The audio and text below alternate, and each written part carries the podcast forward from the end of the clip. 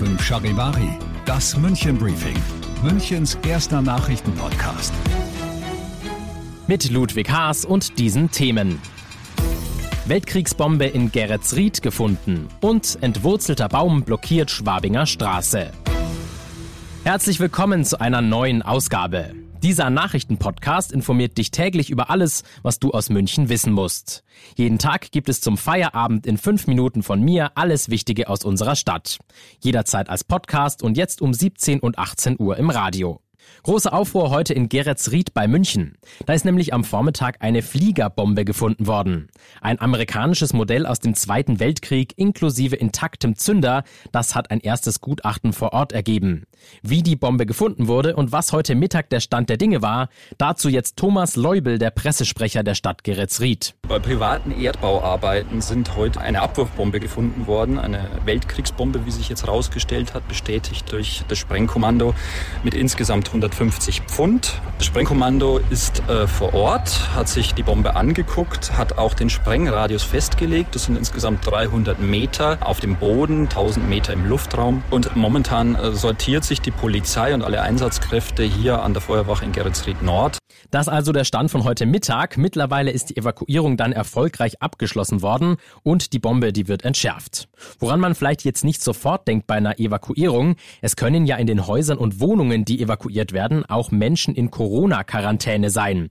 Aber können die dann auch einfach so vor die Tür gehen? Auch dafür hat Thomas Leubel eine Lösung. Wir haben grundsätzlich jetzt eine Anlaufstelle im Radstubensaal am Rathaus eingerichtet für alle, die betroffen sind und nicht bei Freunden oder Bekannten unterkommen können. Für Corona-positive Fälle ähm, haben wir eine alternative Unterbringung an der Isardam-Schule angedacht. Das ist momentan in Vorbereitung, aber ist jetzt wirklich jemand Corona-positiv in Isolation, in Quarantäne, dann wird er dorthin gebracht und kann dort auch in Quarantäne und Isolation bleiben.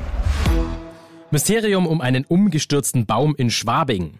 In der Feilitzstraße Ecke Leopoldstraße in Schwabing hat heute ein umgestürzter Baum für Aufruhr gesorgt. Eine Rubinie, das ist die Baumart, ist aus bisher ungeklärten Umständen entwurzelt und quer über die Straße aufs gegenüberliegende Haus gefallen. Stundenlang ging dann nichts mehr. Die Straße, die war gesperrt. Ein Auto war beschädigt worden, es gab aber Gott sei Dank keine Verletzten. Nach drei Stunden könnte er dann von der Feuerwehr zerkleinert und wegtransportiert werden.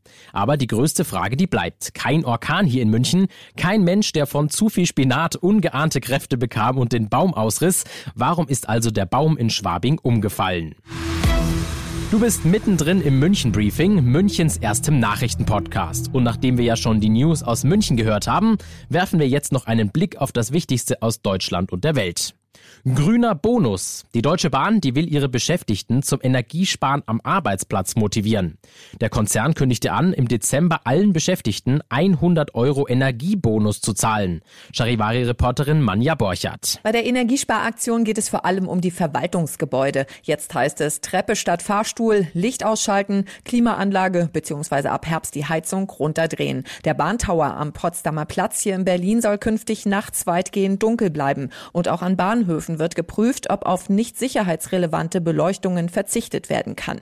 Wir wollen, dass alle Hebel gezogen werden, heißt es aus der Konzernzentrale. Sollte die Aktion erfolgreich sein und der Energieverbrauch deutlich sinken, wird der Energiebonus für die Beschäftigten von 100 Euro auf 150 aufgestockt. Erfolgreiche Operation. Mit einem Drohnenangriff in Afghanistan haben die USA den Anführer des Terrornetzwerks Al-Qaida, Al-Zawahiri, getötet. Aus Washington Charivari-Korrespondentin Tina Eck. Präsident Biden beschrieb Al-Zawahiri als Drahtzieher zahlloser Anschläge auf US-Amerikaner über Jahrzehnte hinweg. Der 71-Jährige war Chefstratege des Terrornetzwerks Al-Qaida und Osama bin Ladens Nachfolger. Der gelernte Arzt aus Kairo trug den Spitznamen Terrordoktor. Über seinen Tod hatte es immer wieder Gerüchte gegeben. Zuletzt hatte hatte al-Sabahiri sich im vergangenen Herbst zu Wort gemeldet. Die US-Geheimdienste hatten den Schlag akribisch geplant. Als al-Sabahiri auf den Balkon seines Unterschlupfs in Kabul trat, war es soweit am letzten Samstag. Und zum Schluss noch eine traurige Meldung, zumindest für unser bayerisches Nationalgetränk. In Deutschland wird nämlich immer weniger Bier getrunken. Alkoholfreie Varianten werden dagegen immer beliebter. Innerhalb von zehn Jahren haben die Brauereien gut 74 Prozent mehr alkoholfreies Bier produziert. Das zeigen Zahlen des Statistischen Bundesamtes.